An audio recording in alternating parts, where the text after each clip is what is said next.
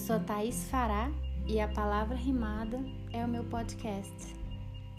Oração é afeto, é relação. Um filho para conversar com seu pai não precisa marcar reunião. Não tem hora e nem lugar. Não tem norma para orar. Não tem que falar bonito, nem que ser eloquente. E mesmo quando a boca não consegue expressar o coração, o Espírito de Deus o sente.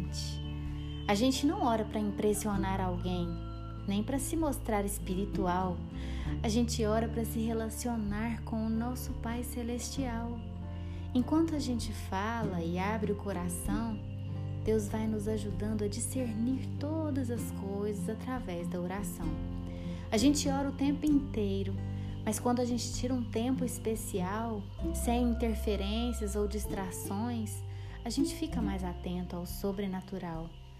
A nossa oração não muda quem Deus é, é em nós que ela gera transformação. À medida em que cresce nossa intimidade com Ele, vamos conhecendo o seu coração. Aí a nossa vontade passa a ser fazer a vontade dele, porque entendemos que ela é perfeita. E então, nos propósitos de Deus, a gente se deleita.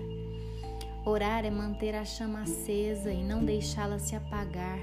É se assentar com o Pai à mesa e não ter pressa para se levantar. É interceder por alguém, pelos que amamos e pelos que nos perseguem também. É abrir a porta do nosso lugar mais secreto para que a luz possa entrar é ficar em silêncio para tentar ouvir Deus falar, é agradecer por tudo o que Ele é e declarar que a gente é totalmente dependente. E é por isso que a gente ora e ora continuamente.